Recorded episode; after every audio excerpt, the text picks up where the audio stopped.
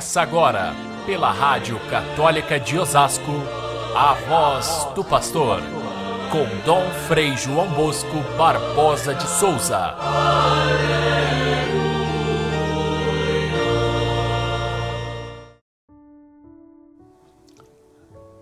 Dois homens subiram ao templo para orar.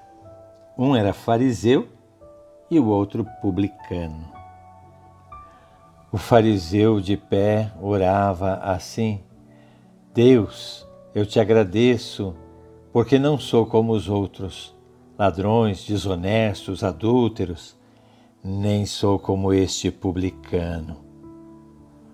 O publicano, porém, sem levantar os olhos, batia no peito e dizia: Meu Deus, tem compaixão de mim, que sou pecador. Caríssimos irmãos e irmãs, ouvintes do nosso Evangelho de cada dia, vamos encerrando aqui a nossa terceira semana da Quaresma com uma parábola de Jesus, uma historinha muito simples, mas ao mesmo tempo muito didática. A história do fariseu e do publicano. Se há algo que deve nos preocupar muito nesta Quaresma, este nosso processo constante de conversão, talvez seja a maneira como nós avaliamos as outras pessoas. Fazer mau juízo é um pecado que não escolhe idade. Gente de todas as idades escolhem aqueles que estão ao seu lado para muitas vezes julgar e condenar. É um pecado que não escolhe classe social. Em todas as classes se encontra. Não escolhe quem tem mais ou menos anos de escola. Não está excluído nem o professor catedrático e nem o varredor de chão. Todos tropeçam aqui nessa questão, que é a comparação que nós fazemos entre nós e os outros. E invariavelmente nós achamos que somos os mais certos, os mais espertos, os mais corajosos, aqueles que têm razão. Vemos muito bem a culpa alheia, mas não podemos enxergar os nossos atos errados que muitas vezes, se, se temos que encarar, dizemos que foi sem querer. Jesus coloca nessa parábola tão simples dois personagens opostos, um fariseu e um publicano. O fariseu, nós já o conhecemos de outras ocasiões em que Jesus os criticava, porque eles ensinavam a lei, sim, para os outros, mas não faziam. Jesus havia caracterizado a, o pensamento dos fariseus e mesmo essa atenção minuciosa que eles tinham para com as leis. As leis, enfim, eram boas, porém eles atavam fardos pesados sobre os ombros dos outros, mas não moviam nem só com um dedo. Jesus os havia criticado de ser muitas vezes vaidosos, gananciosos, queriam os primeiros lugares nas festas, acharem-se importantes acharem-se cumpridores das leis, de modo que Deus tinha que dar-lhes de fato o céu, porque eles eram santos. O publicano, por outro lado, já pela sua profissão, os publicanos eram os cobradores de impostos, aqueles que lidavam com o dinheiro romano, e por isso então cobravam os impostos para os romanos, para os invasores, eram traidores do povo hebreu. Eles muitas vezes faziam as contas erradas, cobravam a mais, tiravam o seu sustento daquilo que eles cobravam a mais dos impostos, porque os romanos não queriam saber, queriam a parte deles. E muitas vezes extorquiam, muitas vezes usavam até de má fé. Pecador por natureza, se sente esse, esse outro, o publicano. Ele se acha distante e indigno para chegar até Deus. Ele não merece nada. Mas ele não faz comparação com o outro. Ele só pensa nele próprio pedindo compaixão a Deus pelos seus pecados. Pouco importa a eles se os fariseus fazem ou não fazem as coisas assim, se são mais certos ou não. Ele está preocupado é com a sua própria situação de ruína. E aí então pergunta Jesus: qual dos dois foi para casa justificado por Deus? Qual dos dois é acolhido por Deus com o seu perdão, com a sua misericórdia? O primeiro? Não. Quem foi para casa perdoado foi aquele que reconheceu a sua culpa. E hoje em dia é tão difícil reconhecer a culpa.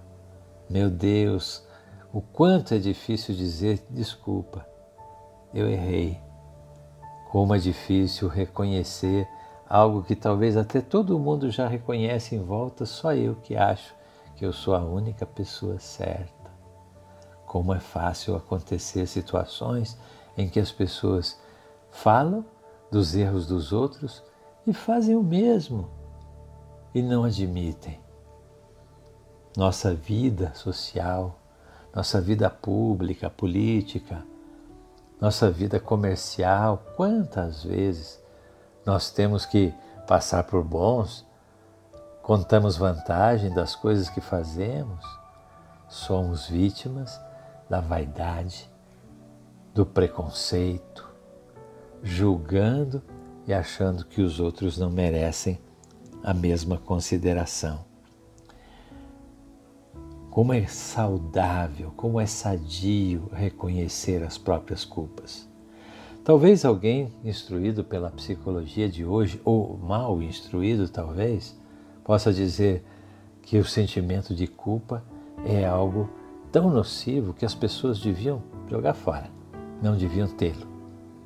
Cuidado, não devemos é ficar presos sobre a malha da culpabilidade, mas devemos sim ter a dimensão dos nossos atos e saber julgar-nos a nós mesmos. Julgar com retidão aquilo que nós fazemos. Isso faz falta hoje em dia. Como é saudável a gente fazer o nosso ato penitencial todo dia.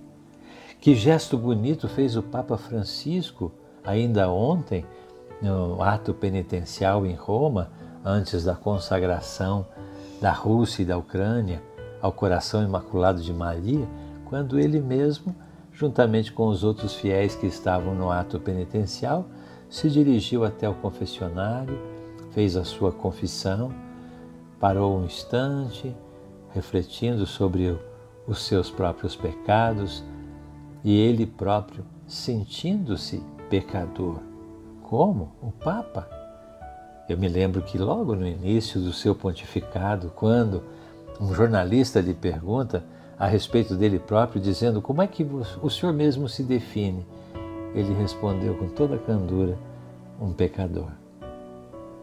Como é saudável a gente se reconhecer assim para contar com a misericórdia de Deus. Por isso, Jesus não tem dúvida de dizer que o primeiro, o arrogante, aquele que tinha todas as certezas, voltou para casa do mesmo jeito que entrou na igreja. E quantas vezes nós voltamos para casa sem ter lucrado nada com a nossa visita na casa do Pai. Como é bom quando nós chegamos e despejamos diante de Deus no sacramento da confissão ou no ato penitencial tudo aquilo que nós reconhecemos que nós erramos, para então receber o perdão de Deus. Feliz não é quem não erra, feliz é aquele que se sente perdoado. Por isso, o sacramento da confissão é e deveria ser sempre um momento de rara felicidade na nossa vida.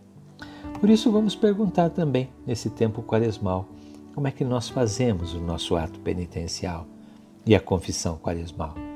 Como é que avaliamos os outros na igreja, em casa, ainda é tempo. Quaresma é tempo da gente entrar no templo, renovar-se e sair uma nova criatura, tomar uma nova atitude. O Evangelho está aí a convidar-nos.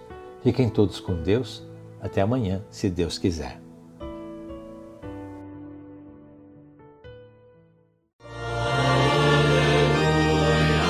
Você ouviu? Pela Rádio Católica de Osasco a voz do pastor com Dom Frei João Bosco Barbosa de Souza.